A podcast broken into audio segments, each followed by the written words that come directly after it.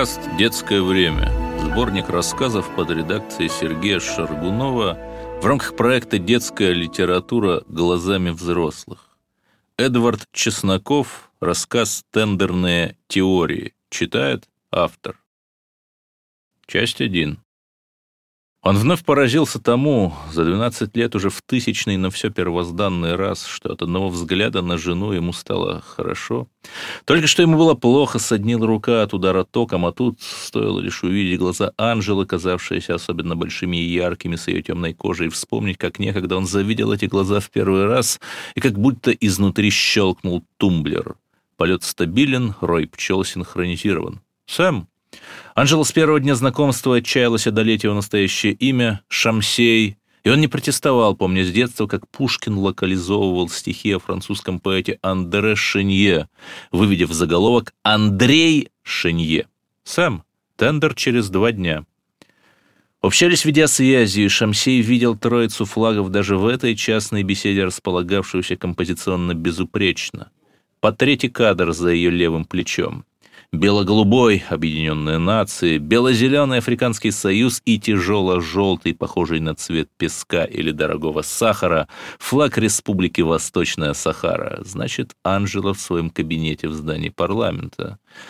Твои новые пчелы хорошо работают, но Шамсей понимал, что все стоявшее перед но не имеет значения, но даже это не сбило, когда он общался с ней, пусть и так, образом или перепиской, он чувствовал ясное спокойствие, и все плохое куда-то запропадало, и это все тоже входило в ощущение, вместе им было хорошо.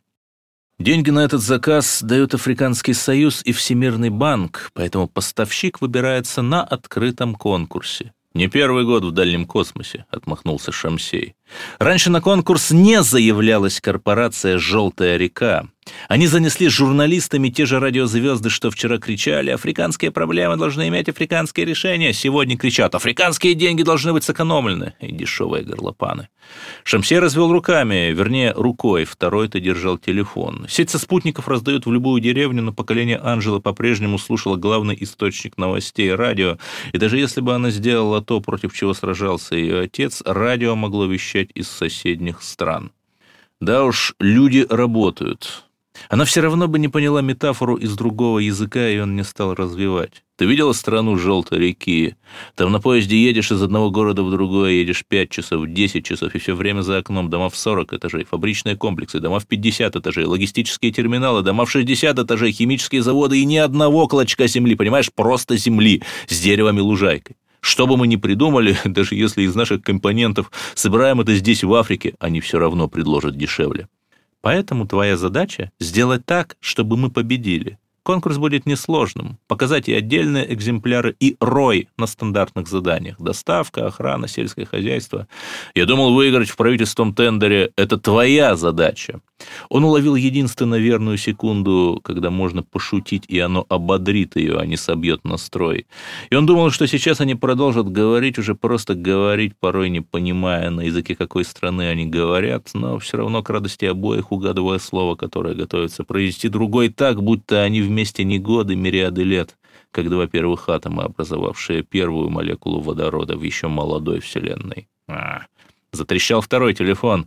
Шамсей вернул первый аппарат на подставку, по-прежнему видимый Анжеле по фронтальной камере. Ему казалось, что, слушая нового собеседника, он не повел ни мускулом, но она поняла. Что случилось? Директор школы. Говорит, Спиридон подрался с новенькими, с этими климатическими беженцами.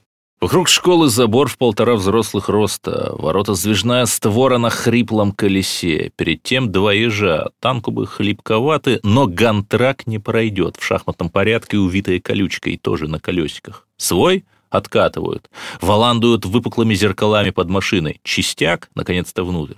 Чтоб с утра не вставала очередь, каждой семье назначали слот. Сегодня вот к 08.03. Просохатишь, нарезая 4 поворота по кварталу, да получится ли на второй круг, да за опоздание минус баллы. И с вечера в приложении для родителей сообщалось новое время на следующее утро, выпадавшее через генератор случайных чисел.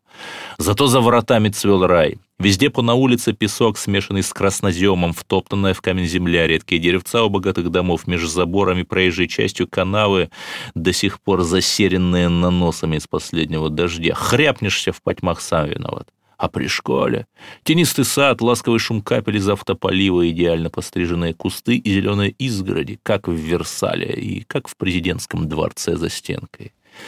Директор сразу переключил его на учительницу агротехники и соотечественница, и на ее уроке стряслось «разбирайтесь». Та сильно волновалась. По возвращении на родину ее возьмут в корпорацию или в министерство, если, конечно, практику не омрачат происшествия. На моем уроке группа новеньких, четыре человека, четыре мальчика, 11-12 лет, все, кажется, родственники из одного клана. Из клана... Она запнулась. Из клана ВОМО? Шамсей сдержал раздражение, вновь прислали профанов, неспособных перечислить имена всех великих домов. «Да, один из них Вома, его зовут...» э, Она вновь запнулась. «Его никак не зовут. До совершеннолетия, которое у них наступает в 12 лет, в этом клане отсутствуют личные имена». Личное имя присваивается, когда мальчик удерживает испытание, связанное с опасным поступком во имя клана. Прочитав вопрос на лице собеседницы, Шамсей добавил. Женщине таковое не требуется, после свадьбы она просто получает имя мужа. Поэтому женщин в их клане больше, не все мужчины выживают после испытания. Ну, теперь продолжайте. Он и его соплеменники позволили себе российские выкрики. Они говорили, что вы музунгу, белые обезьяны. Это слово имело несколько иное значение, и Шамсир разозлился на вчерашнюю студентку еще сильнее. Да, тут есть недоверие к белым, за работорговлю, за колониализм, за то, что когда 15 лет назад клан Вома захватил власть и стал убивать людей клана Вама, то белые стыдливо молчали. Но вам на это следовало сказать, что наша страна единственная из великих держав, которая не захватывала здесь колонии, а наоборот помогала их независимости. Вы не поняли? Они говорили о вас, о вас лично, что это вы наслали селевой поток, стерший их деревни. Вы с помощью своих пчел. Исперидон вмешался, чтобы защитить честь семьи, закончил Шамсей, вновь надев маску бесстрастия. А главным в четверке Вома Драчунов был, конечно, сын царя. Он ведь у вас учится. Царя? Вы имели в виду лидера клана. Да, его уже известили, но, но они живут далеко, разбили лагерь за городом. Когда будут, не знаю. Что ж, если... Шамсей замялся, но лишь на миг, вынимая имя. Достопочтенный Габриэль Вома приедет, перепоручите его директору или кому угодно из мужчин. С вами он не будет говорить, потому что вы женщина. Часть третья. Каждое лето он вывозил Спиридона в леса в деревню Алексеевка на берегу Волги, научал его плавать. На фоне меловых гор, наносов исчезнувшего когда-то Хвалынского моря, кожа Спиридона казалась особенно темной. Однако и здесь его принимали за цыганенка, хотя и чужой, он все же и тутошний. И сейчас он смотрел на Спиридона, сидевшего рядом на заднем кресле машины, и это было тяжелее всего. Сохранял спокойствие. Выкажет тревогу и почувствует слабость, а почувствует слабость, сковырнут, скушают. «Я горжусь тобой. Ты все сделал правильно», — сказал Шамсей, выдав легкую отеческую улыбку. «Да, ты сам говорил. Защищать семью любой ценой». И, чувствуя, куда склоняются мысли отца, Спиридон торопливо добавил. «Телефоны в школе запрещены, ты же знаешь. В сеть ничего не сольют. Ну, хоть что-то, подумал Шамсей, представляя заголовок «Шок-видео беспредел деток элиты, мулат, сын депутата, избивает климатических беженцев, новый колониализм, смотреть бесплатно без регистрации». Это накануне тендера-то. Но есть цель, а есть методы ее достижения. Шамсею было мерзко от того, что он применяет педагогические трюки. «Не ругай, покажи как лучше», да и вообще изображает спокойствие, трепыхаясь над бездной. Насилие – это лишь инструмент, как радиосигналы, когда мы работаем с пчелами. Иногда он бывает единственно возможным, но далеко не всегда. Почему?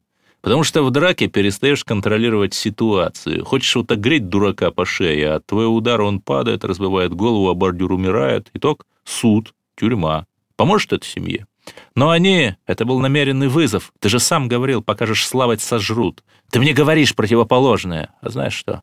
Вы, взрослые, делаете вид, что несете великую мудрость и потому имеете власть. Только это ложь. Тебе как отцу столько же лет, сколько мне. «Беда», — отметил Шамсей парадокс, но мне в этом смысле тоже одиннадцать.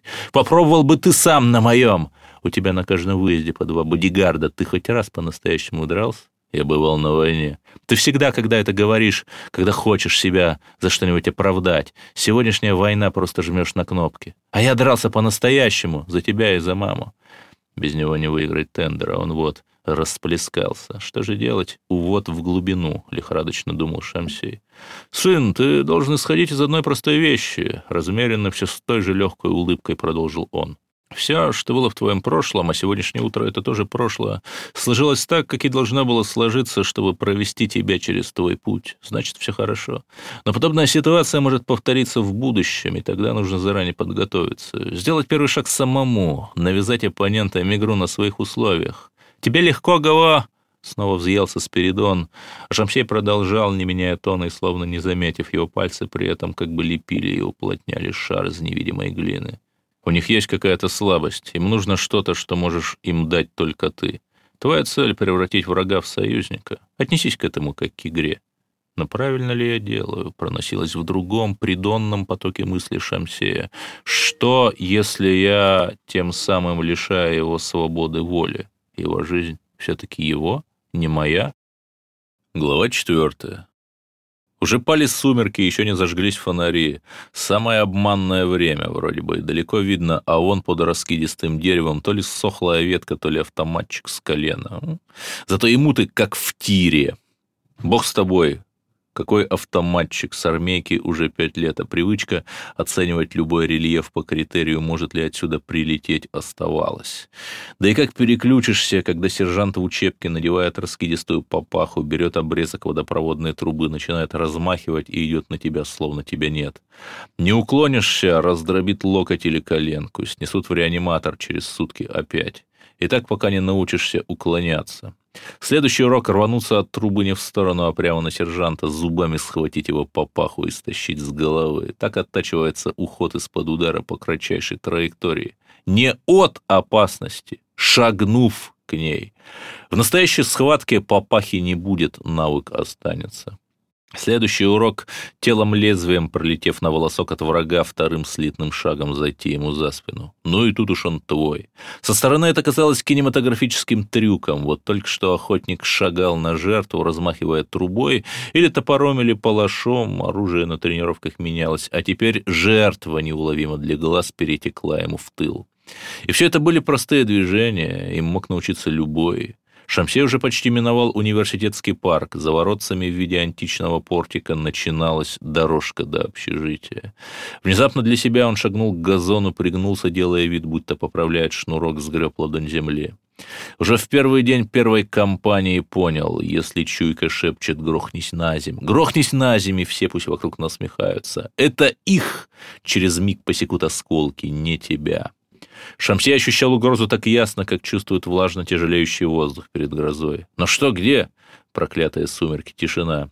Впрочем, шум как раз появился. За оградой парка словно бесновались мартовские коты. Или нет, июль. Кое-кто покрупнее. Шамсей вышел из-за полузакрытых створок ворот и узрел всю сцену. Три темнокожих парня, пытавшиеся скрутить девушку, такую же африканку. Торвалась и рычала, словно черная пантера в силках. Шамси осекся. Здесь не было видеокамеры, не было ни одного свидетеля, кроме стоявшего неподалеку микроавтобуса, на котором, очевидно, прибыли эти трое. Шамсей окрестил их. Амбал, Шкет и Модник. Он мог развернуться и укрыться в парке, будто ничего не было, и никто никогда бы не кинул ему упрек. Колебания прервала сама девушка. Увидев его, закричала «Силвупле, помогите!» Пульс в миг до 180, по телу горячая вибрация, но Шамсей, не вскрываясь раньше времени, широко улыбнулся, деланно развел руками, показывая, что не держит оружие, кроме той щепоти земли в кулаке. «Эй, браза, давай поговорим!» От группы отделился Амбал. Шкет и Модник продолжали удерживать жертву. Амбал был в майке без рукавов на голову выше Шамсея. Шамсея различил татуировку на его бугрящемся бицепсе, какое-то рогатое, на вроде головы антилопы. «Рюски, уходи, не твоя война!» — проскрипел Амбал. «Эй, браза, у меня есть деньги. Хочешь мой кошелек?» Все так же применительно продолжал Шамсей, подходя помалу только бы сократить дистанцию. Вдруг амбал встрепенулся, кивнул кому-то невидимому. В его огромной руке возник нож и с проворством, неожиданным для ожившей горы, амбал пошел на шамсея. Нож порхал гипнотический серебровоздух. Глаз так и тянуло впериться в этот нож, силясь уловить в десятке обманок единственный смертный выпад. Но шамсей смотрел не на нож, а на ноги амбала. Тот был таким огромным, тот был настолько близко, что как будто стало еще темнее. Шамсей ощутил его столь же тяжелый запах. Шамсей взял момент. Мигом позже, и даже и попав, он был бы смят инерцией амбала и лезвия. Мигом ранее чиркнул бы лишь подошвой по его икрам. Но Шамсей вколотил ногой удар века в коленку амбала, ни выше, ни ниже, в точности туда, где сустав, как раз когда амбал начал замах. Как то и много раз отрабатывалось на тренировках, встречный удар в коленку замедлил противника ровно так, что клинок просвистел в сантиметре от Шамсея. «А я предлагал тебе деньги», — напомнил Шамсей, вкидывая ладонь земли в маленькие глаза гиганта. Земля была годная, в меру сухая и мелкая. Истошный рев возвестил, что по меньшей мере часть России достигла цели. Голова работала с исключительной ясностью, точно боевой компьютер. Теперь вырубить самого опасного. Не амбала, а слеп на пять сек и хва, а мелкого шкета. У него за поясом топорщился пистолет. Шкет, удерживавший девушку вместе с модником, отпустил ее и потянулся к оружию. Поздно. Шамсей достиг шкета, крутанулся всем телом, но вдруг сможет пальнуть, и, докручиваясь, достал боковым ударом челюсть шкета. Сразу же, пока шкет шатался, в упор допечатал вторым. Бил не кулаками запястьями, нижними частями раскрытых ладоней, где прочная кость, и можно не бояться повредить свои пальцы. Шкет рухнул. Без шкета одна рука девушки освободилась, вырвала из роскошных и сине-черных волос нечто золотистое, как потом понял Шамсей иглу-заколку, и вогнала в ногу моднику. В следующее мгновение охотник и несостоявшаяся жертва уже катались по асфальту, и, судя как проходил новый поединок, Шамсей не поставил бы на парнягу и полкопейки. Теперь, завладев оружием шкета, завладеть ситуацией к примеру, начать экспресс-допрос, покуда клиенты на стрессе. Скрежетнула распашная дверь микроавтобуса. На сцене появился еще один мужчина, четвертый, белый. Шамсей назвал его «Стратек». Это он спланировал операцию, это он сразу оценил сходившую от Шамсея угрозу и, скорее всего, через мини-наушник приказал Амбалу нейтрализовать, не размениваясь на треп. В глазах стратега ни ненависти, ни страха. Шамсей автоматически поставил на контроль его ноги и с легким ужасом понял, что стратег то же самое. Рефлексы бросили Шамсея лево-диагональный рывок до того, как он различил в руке стратега пистолет, а ведь только что не было антикварного вида, похожий на Браунинг модели столетней давности, просвистевшая пуля обожгла его правое ухо. «При должной тренировке уклоняться от пули не так уж и сложно», — говорил сержант. «Человек направляет на вас огнестрел. Сколько пройдет с момента, пока он не спустит курок и не прилетит? Четверть секунды. За это время вы должны шагнуть навстречу противнику, одновременно уходя с линии огня. Вот давайте попробуем. Стратег был левшой, держа Браунинг в шуйце. Шамсей, представляя, как тело утончается, уплощается, превращается в клинок, в одномерную вертикаль, уходящую от прицела, шагнул в сторону левого плеча стратега, в свое право. Строение мышц таково, что от груди ваша нагруженная пистолетом рука двигается чуть медленнее, чем к груди, Медленнее совсем на толику, но и хватило, чтобы второй пороховой шмель лишь шкряпнул Шамсея в рукав левого плеча. Только бы сократить дистанцию. «Способ нивелировать подобную тактику есть», — говорил сержант. «Движение руки, в которой вы держите оружие вместе с нажатием на курок, начинается до того, как вы навели оружие на цель. Иначе говоря, мушка вашего оружия двигается туда, где через секунду планирует быть противник. Внезапно пропали звуки. Шамсей ощутил, будто ему в грудь вошел раскаленный стержень, бесконечно тонкий и невообразимо горячий. Нивелирование приемов уклонения от пули достигается после многомесячных тренировок, на что в нашей учебке нет времени, говорил сержант. Если вы когда-либо встретите противника с подобной подготовкой, бегите. Даже если вы одержите победу, она достанется вам настолько дорогой ценой, что дальнейшее будет бессмысленным. Опускаясь, или небо заперпендикулярилось, бог его разберет, Шамсей был даже спокоен, значит, я умру с честью, защищая эту совсем незнакомую девушку. Звуки вернулись. Наверху, в удивительно прозрачном вечернем воздухе, послышался рокот пчел. Глава шестая. «Сэм, тендер через полтора дня. Я работаю над этим, Энджи. Ты знаешь, я все улажу». «Все уладишь, я знаю, поэтому я и выбрала тебя в мужья. У тебя есть план?» Ты ничем не делишься со мной, оставляя меня наедине с моими тревогами. Так что я должна думать? Что у меня нет мужа, который меня спасет?» Воскликнула Анжела, чистя в домашней оружейке ствол старого кольта 45-го калибра, инкрустированного бриллиантами. Это был подарок императора Бакассы на свадьбу ее прадедушки, и это помогало ей сконцентрироваться на сложных задачах. У меня всегда имеется план, медленно и уверенно, как все-таки есть изрек Шамсей. И сейчас этот план одним действием решить две проблемы. Часть седьмая. Дом царя, главы клана, почти не отличался от соседних лачуг, разве что резной деревянный идол в виде головы антилопы над дверью, вернее, над прикрывавшим низенький входной проем пологами с продранной парусины.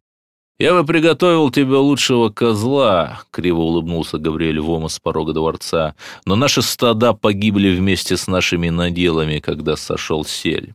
Вома шагнул к Шамсею, однако вместо того, чтобы протянуть руки для приветствия, схватился руками за голову, картинно показывая, сколь безмерна его боль. Но тут же улыбнулся шире по-настоящему. Впрочем, нужно ли печалиться, когда у тебя тысяча автоматчиков и пятьдесят гантраков, неважно, кому принадлежат козы. В дом же не пригласил. Дурной знак. Если бы я боялся твоих автоматчиков, то пришел бы с охраной. А так я пришел один. Мой кортеж остался на въезде в твою деревню, потому что я не хотел травмировать и так скудный почвенный покров. Еще потому, что я пришел к тебе с миром. Да, ты пришел, когда наше селение стер сель. Ты пришел, когда мы, теряя козлов и детей, перекочевали из одной пустыни в другую и начали все сначала, как двадцать колен назад. Или нет? Глумливая в сути речь Вома звучала вполне дружелюбно, и только глаза не улыбались, излучая... Ну что, Шамсей не мог ухватить. «Хорошо, мон папа, вот и подбери ключ, замочной скважины есть у каждого, как ты лишь полдня назад учил сына». Шамсей не перебивал, пускай Вома выговорится, возможно, в запале обронит. «Я знаю, что тебе нужно, чтобы мои депутаты проголосовали за твой товар на послезавтрашнем тендере. Я бы предложил своим детям и старухам прогнать отсюда этого слабого бога, бросая в него кизяк. Но окаменевший навоз — наше ценное топливо. Мы им обогреваем жилище, как делали наши отцы и отцы их отцов, и они велят нам быть гостеприимными. Поэтому приведи хотя бы 150 причин, почему я должен помочь тебе. Если мы выиграем, то из доходов от нового контракта создадим фонд развития твоих родовых территорий. Ведем тебя в наблюдательный совет, чтобы ты мог лично контролировать финансы. У вас будут школы, больницы, библиотеки, ты сможешь развивать свою древнюю культуру. У вас будет даже реаниматор. Твои дети перестанут умирать. Ха. Божик, ты предлагаешь мне виртуальные будущие выгоды в обмен на мой нынешний реальный ресурс. Габриэль отвернулся, бросил кому-то в сторону пару слов. Ты сам много раз умирал и воскресал, поэтому я и называю тебя белым богом. Но когда любую вашу ошибку можно исправить, то это воспитывает у вас терпимость к ошибкам. Когда твой боец на учениях случайно стреляет в товарища, ты не заставляешь его всю оставшуюся жизнь выплачивать призовые семье кормильца. Ты просто кладешь в реаниматор одного и объявляешь выговор для второго, не думая о том, как они с подобными навыками поведут себя в реальном бою. Бессмертие делает богов слабыми, а сын рода Вамо должен быть сильным. На фоне серых стен, хижин э, в коротких закатных сумерках, темнокожие дети в грязной одежде с черными АК-47 были не сразу различимы. И у твоего реаниматора есть изъян. Если выстрелить Богу в голову, Бог уже не воскреснет. Один из детей вскинул автомат, нацелясь на белый лоб. «Я думал, тяжелое испытание для мальчишек Вама действительно тяжелое», — безмятежно ответил Шамсей. «Разве убить безоружного человека с соотношением сил в тысячу против одного — это доблесть? Обставить все так, чтобы не навлечь подозрения на нас, вот что будет тяжело. Но мои дети справятся. Предположим, сюда прилетит боевая пчела корпорации «Желтая река», избавиться от конкурентов в тендере и одновременно спровоцировать войну кланов. У тебя есть улики в пользу подобной версии? У меня есть могучие колдуны. Ты считаешь людей вома дикарями, я видел, как ты морщишься от нашего запаха, но мы умеем перехватывать пчел. Это не так просто, но одну схватить можно. Сейчас мы убьем тебя, а потом покажем твоей жене останки пчелы корпорации «Желтая река», в чью память будет зашита программа покушения и твоя биометрия. И ты не боишься новой войны кланов. Шамсей поморщился от собственных слов, они походили на жалкую попытку выгородиться. Новую войну кланов развязал ты, когда твои пчелы вызвали сель. После этого мы стали развивать системы радиоперехвата для обороны от них. Габриэль, клянусь, там были не мои пчелы. У тебя есть улики в пользу подобной версии? Ладно, солнце заходит, пора. Мальчик Вома, вероятно, тот, что затеял утром драку со Спиридоном, передернул затвор. Дула по-прежнему смотрела в лоб Шамсею. Шамсей засмеялся. «Слушай, сын Вомо, есть одно правило – достал пушку, стреляй, потому что когда ты наводишь ее на цель, уже через пару секунд рука из-за тяжести оружия начинает гулять и прицел сбивается. И даже если ты успеешь выстрелить, то промажешь, а я уже буду за твоей спиной, завладею твоим АК и прикрою с тобой щитом. Он смотрел в глаза мальчика, представляя, что тот мог быть его сыном. Но знаешь, почему я этого не делаю? Потому что в победе над ребенком нет доблести. Еще потому, что твоему отцу плевать на тебя и на твою жизнь. Он даже не знает, как тебя зовут, потому что тебя никак не зовут. Габриэль завел одну ногу за другую, точно неуклюжий аист. Он уже не выглядел мудро царственным. «Белый бог, сколько у вас детей, которые не могут себе даже приготовить еду без матери? Двое? И ты с ними носишься от рождения, исполняя любую их прихоть. С твоим ребенком что-то случилось в школе, и ты несешься туда, забыв во всем. А я в это время здесь, продолжая заниматься делами нашего клана, всего нашего клана, и шагая вперед. Я знаю, о чем ты хочешь спросить, но меня не интересует, что произошло сегодня между твоим сыном и моим. Сын Вома достаточно силен, чтобы решить любую проблему. Если он окажется слаб, это будет его вина. Меня всегда интересовало, по-прежнему безмятежно со снисходительной миной спросил Шамсей, точно бы ему в голову не смотрело вороненое дуло. «А когда тебе нужно позвать своего ребенка, что ему говоришь?» «Эй, малой, нет, не ты!» «У детей Вома, да, нет имен. Это делает их самостоятельными. Если им что-то нужно, они сами ко мне приходят. Наши дети на камнях и солнце растут сильными, а ваши в городских клетках слабыми. У меня было десять детей, один погиб в сель, да, второй погиб в пути. Но каждый из оставшихся восьми родит еще десять. Поэтому нам не нужно, как пятнадцать лет назад, начинать войну кланов. Через два поколения мир и так будет принадлежать нам. Габриэль сделал жест, и мальчик Вома, а вслед за ними другие дети опустили оружие. Это был урок, но не для тебя, а для моего сына. Посмотри, сын, я поносил его, я поставил его на край гибели, но он сохранил спокойствие и шел к цели. «Да, только я не понял, а в чем тут вообще урок?» Голос мальчика Вому на вид ему не 11-12, а, пожалуй, 14-15, хотя подростковая акселерация звучал грубо, но по-детски. «В жизни достоин лишь тот, кто в любой момент готов к смерти. То есть я могу в Абу-Даби гонять на взрослом Феррари, а здесь на мопеде без шлема. Лицо Габриэля исказило гримаса, он завел правую руку за спину, точно пытаясь почесать собственную лопатку. Вместе с аистиным положением ног его поза сделалась еще более неустойчивой. «Я говорю не об идиотском ребячестве, а о том, что ты должен быть готов принять смерть ради нашей великой цели. Это и делает мужчину мужчиной. А в чем наша великая цель?» — спросил мальчик. «Ты можешь мне уделить хотя бы 10 минут и сказать по-понятному. Без этого должен-должен. Я, знаешь, не жил вообще, а уже кругом должен. Придонное сознание захлестнуло Шамсея, еще немного съязвил бы, чаще общаясь с отцом, чтобы он не задавался такими вопросами. Но сейчас надлежало играть иначе, превращая врага хотя бы в нейтрала. Твой отец каждую минуту заботится о благе всех Вома, поэтому один Вома не должен упрекать его. Это противоречило тому, что Шамсей говорил тем же людям по тому же вопросу еще три минуты назад. Хотя в парламенте, где заседала Анжела, бывало и не такое. «Что же, прямо сейчас наша цель...» Габриэль еле заметно улыбнулся, однако сделал вид, будто не услышал реплики Шамсея. «Достойно проводить нашего достойного гостя. Я не буду мешать тебе, белый бог, но не буду и помогать. Мои депутаты честно проголосуют за сильнейшего, который победит в тендере». Солнце быстро закатывалось, подходил холод. С утра люди в Омо соскоблят и не конденсат с матерчатых стен хижин, пропускавших изнутри влагу, что возникало из дыхания коз, бежавших под полок на ночь. И то будет их завтрак. «Сэм, тендер уже завтра!» Шамсей неимоверным усилием выдал спокойную улыбку. «Под контролем, работаю». Мы полдня как встали, и ты ни разу не сказал мне, что любишь меня. Ты больше меня не любишь? Конечно, ведь истинная любовь проявляется в действии, ну а ты вчера провалил свою миссию, хотя обещал мне. Лучше б я пошла туда вместо тебя и приставила к голове этого дикаря кольт 45-го калибра. Посмотрим, как он был запел тогда. Прежде Анжела дюжину лет назад он общался и с другими девушками, и подобные слова из их уст в его юности немедленно вызвали бы ответную вспышку ярости. Но Шамсей лишь развеселился, заливисто захохотал, как дитя, стоило Съесть мороженое на Волжской набережной и большая проблема, искусанные крапивой ноги уже кажется маленькой, растворяясь в безоблачном небе над безбрежной рекой.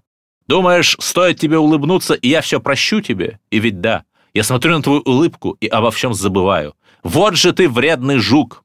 Без малейшего перехода, словно щелкнул эмоциональный тумблер, Анжела продолжила деловым тоном.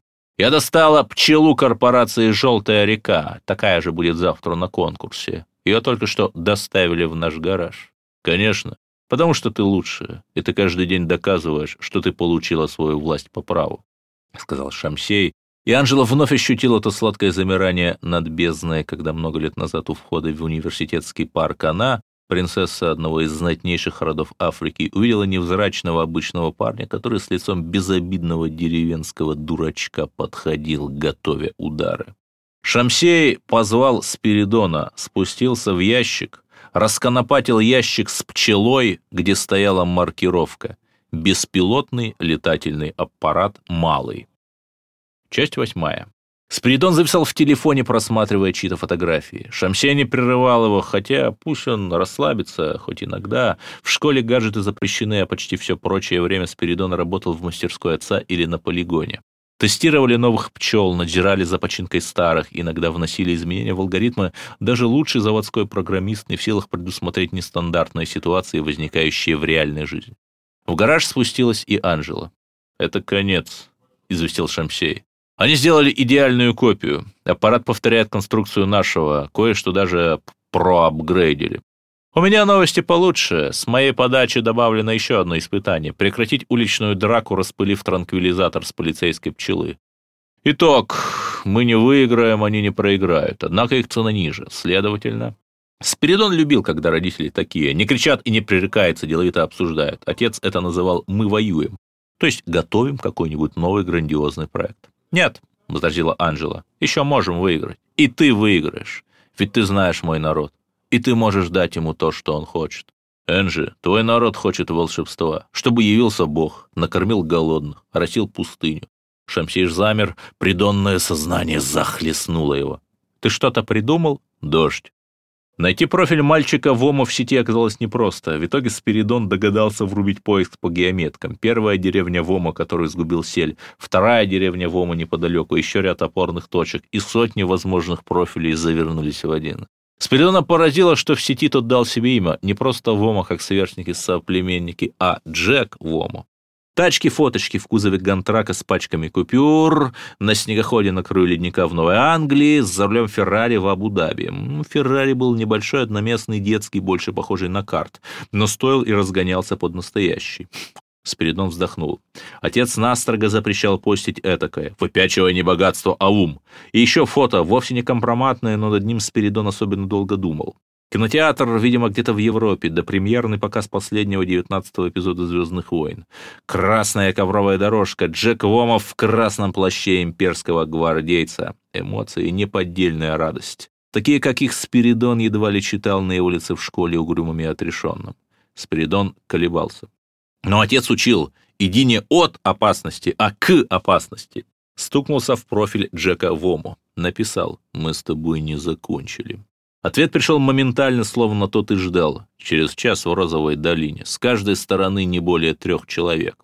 Что ж, приятно вести дела с деловыми. Без летального оружия. На всякий случай уточнил Спиридон. Окей. У пчел есть проблемы в критических режимах, надо выловить блох, крикнул Спиридон, уходя родителям. Те были так увлечены обсуждением тендерных теорий Шамсея, что, кажется, даже не услышали. Ну и хорошо. Зачем отвлекать отца, Спиридон сам поможет семье и ничуть не боится, ведь у него будет секретное оружие. Часть девятая. Вома верят, сель устроили пчелы. Я смотрел в глаза Габриэля, его глаза не лгали. Помнишь, когда пошли эти слухи, мы отмахнулись, думая на старую вражду к нам.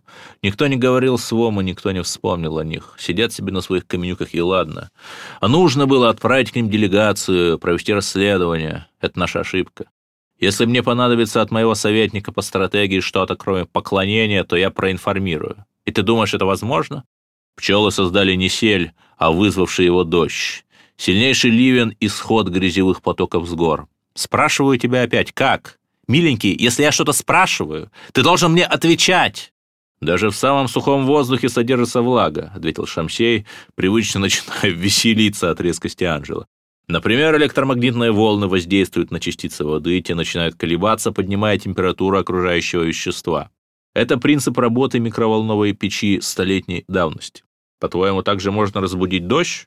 Такие опыты были еще лет 20 назад, а у нас, да, все есть. Берем пчелминоискатели, там уже установлены магнетроны, генераторы колебания дистанционного подрыва мин. Синхронизируем их в один рой. Думаю, нужна вертикальная сетка в несколько ярусов на эшелоне от 100 до 300 метров над землей. Вертикальный ярус облучает атмосферу сверху вниз, влага в ней тяжелеет и опускается, попадает под действие следующего яруса еще больше тяжелеет, и дождь! Так яви людям чудо. Спиридон взял друзей. Сына вице-президента местного отделения Всемирного банка и племянника посла Африканского союза. Втроем сели на мопеды и в Розовую долину, укромное ущелье меж гряд холмов, тянувшееся точно с востока на запад. Когда солнце садилось, то черная вулканическая порода без единого пятна зелени оживала, струя снежными соцветиями, как будто заезжал в рай. К запястью Спиридона крепился телефон с тактической диспозицией от пчелы, парившей высоко над ним. Еще можно было взять армейский шлем из кладовки отца. Там картинка выводилась прямо перед глазами на бронестекло, но это было бы совсем палевно. Потом Спиридон увидел Джека Вому и двух его спутников еще до входа на точку. Без оружия, не засада явно. «Вперед!» И группки моторизованных мальчишек въехали в ущелье с разных сторон, почти одновременно. Формат выработался сам собой, ну и все плюс-минус видели взрослые кинобоевики. Две пары секундантов и транспортное средство остаются шагов за 15, а два человека серьезных, у которых разговоры подходят. Часть десятая. А где Спиридон? Кажется, двинул на полигон. Кажется? Да, он же говорил, вроде бы. Набери ему! Абонент не отвечает, может, копается с алгоритмами пчел. Выключил, чтобы не отвлекаться. В любом случае полигон отменяется. Мы не знаем эффект. Ой, да, нельзя подвергать ребенка опасности. Надо в другой квадрат. Есть неподалеку ущелье, там глушь, ничего, кроме камней. А все-таки если, если там кто-то будет, это последний вечер, у нас нет времени, и потом никто же не собирается устраивать великий платоп. Что плохого может быть от дождя? Часть одиннадцатая. Ты меня оскорбил. Спиридон рассудил не рассусоливать. Меня и мою семью. А ты оскорблял меня день за днем, когда за тобой в школу приезжал отец, то я ехал домой на бопеде. Когда дети нашего клана умирали в пустыне, мы клали их под большие камни, чтобы их остатки не растащили гиены. А когда умирали дети вашего клана, вы клали их в реанимат.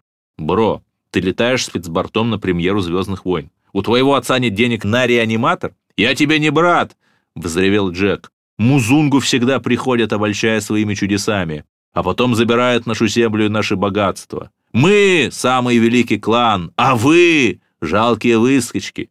Вы все время создаете нам трудности, и наши отцы вынуждены тратить все время, чтобы противостоять вашим козням. Каким образом? В Ржеке Вома сочеталась ненависть к Музунгу и готовность потреблять их массовую культуру, Спиридон не стал спрашивать. Это вызвало бы лишь новую вспышку ярости. Отец говорил, драка не лучший путь, она отсекает все прочие варианты. «Я с тобой пришел не сражаться», — Спиридон почувствовал. Сейчас Джек перейдет в наступление, и чем-то сильнее кулаков срочно нужен был ход в переворот. И мучительно подбирая ключ, Спиридон ощутил, проворачивается. Разрозненные детали выстроились в ясно различимую замочную скважину. Ты затеял драку не из-за меня, а чтобы твой отец наконец-то приехал в школу. Чтобы в школе все видели, у тебя отец тоже есть. На Джека стало страшно смотреть. Его лицо передернулось, и глаза, обычно узкие глаза пустынного жителя, широко раскрылись, на губах появились пузырьки слюны. Несколько секунд он молчал, мелко дрожа. Потом глаза вновь сузились, и он отдал команду. На холмах началось движение, камни вздувались, на них в теплоизолирующих маскировочных накидках прятались дети Вома. Сейчас они встали в рост, поигрывая оружием, не меньше десятка с каждой стороны мешка, в которые угодили Спиридон и его спутники. Пока сын Музунгу считал на один ход, сын Вому считал на два — я знал, что ты мне напишешь. Я знал, что ты согласишься на встречу. Потому что, когда у вас нет сил для схватки, вы водите людей за нос переговорами. У нас была четкая договоренность не больше трех с каждой стороны. Не больше трех человек. Но все эти ВОМО еще не прошли свое испытание. и по нашим понятиям не считается людьми. Ты думаешь, я настолько глуп, что не предусмотрел? Да, Музунгу, ты глуп. Экран дисплея на руке Спиридона изошел помехами, тактическая картинка местности пропала. Часть 12. Связи с пчелами нет. В критической ситуации Шамси с Анжелой не паниковали и не бронились. К чему, если Руга не так не поможет? Они уже над ущельем. Горы экранируют сигнал. Скорее уж кто-то применяет новые методы радиоэлектронной борьбы. Я даже догадываюсь, кто. Значит, мы лишимся пчел накануне тендера? Почему же? Без связи с базой они продолжат выполнять последнее задание, пока в батареях будет хватать заряда на обратный путь. Часть 13. Если от опасности не уклониться, то нужно нанести встречный удар. «Так давай разберемся, один на один, без оружия. Или ты меня испугался?» Спиридон всем видом не показывал страх, но внутри и под ним расширялась холодная пустота. «Да я не собираюсь с тобой драться. Я поставлю тебя на колени и заставлю извиниться на камеру, а потом покажу всей школе. Да и на сети будет хит. Оставался лишь один выход, прыжком сократив дистанцию, сойтись с Вома в рукопашную, надеясь, что другие побоятся стрелять в сторону сына царя. Ну что ж, будь что будет, или жизнь, или нет, но главное не позор. Грохот осыпающегося камня прокатился по ущелью необычайно резко, ух, слился с возникающим ветром насвинцовил воздух. Обычно бездонное небо стремительно темнело, как в сезон дождей, только много быстрее. Атмосфера на глазах тяжелела, буквально из ниоткуда сгущались тучи. И вот уже небо исчезло за сплошной черной грозовой пеленой. Хлынул дождь, как будто открыли кран. Или нет, словно дети стояли у подножья плотины, ее прорвало. Вода лила над и под. Ревущие струи со взвесью песка и камня, серые, словно железный поток, стекали со стен долины. Каждый кричал и не слышал себя. Ручеек, только что лизав щиколотки, уже поднялся до колена, до пояса. Влекомые им булыжники невидимо били по ногам, дети падали, и новая река тащила за горизонт. Спиридон, сразу поняв, чем кончится, успел подняться повыше на склон холма. Побежал по течению, вот под ним барахтается Джек Вома. Да ведь он не умеет плавать. Исчез. Появился и снова исчез надольше. Свидетели отсутствовали, всех разметало потоком, никто никогда бы не упрекнул Спиридона. Однако это был шанс помочь и отцу, и матери. Главное — скинуть ботинки. Они быстро тяжелеют и утягивают. Часть 14.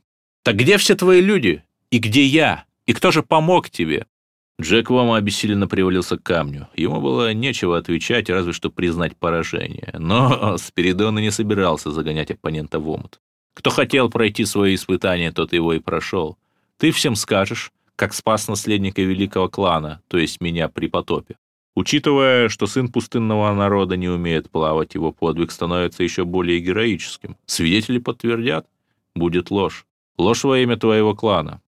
Когда мы выиграем тендер, Спиридон тут не был уверен, однако излучал обратное, мои люди поделятся доходами с твоими людьми. Твой отец отверг бы эту помощь, не желая уронить свою честь, но теперь, когда ты меня спас, весь наш клан становится должен вашему, и вы можете принять нашу поддержку, не теряя собственного достоинства. Ладно, это укрепит позиции меня и моего отца среди нашего народа, нехотя признал Вома. И знаешь, извини, если я что-то такое говорил, я не имел в виду ничего такого. Ничего, еще одна крохотная просьба. У ваших технологий по борьбе с беспилотниками огромный потенциал, и завтра как раз есть возможность испытать их в реальном деле. Тучи столь же стремительно рассеивались. Река уже не ревела, а веселилась на прощание малыми ручейками. Над Африкой вновь взошло солнце.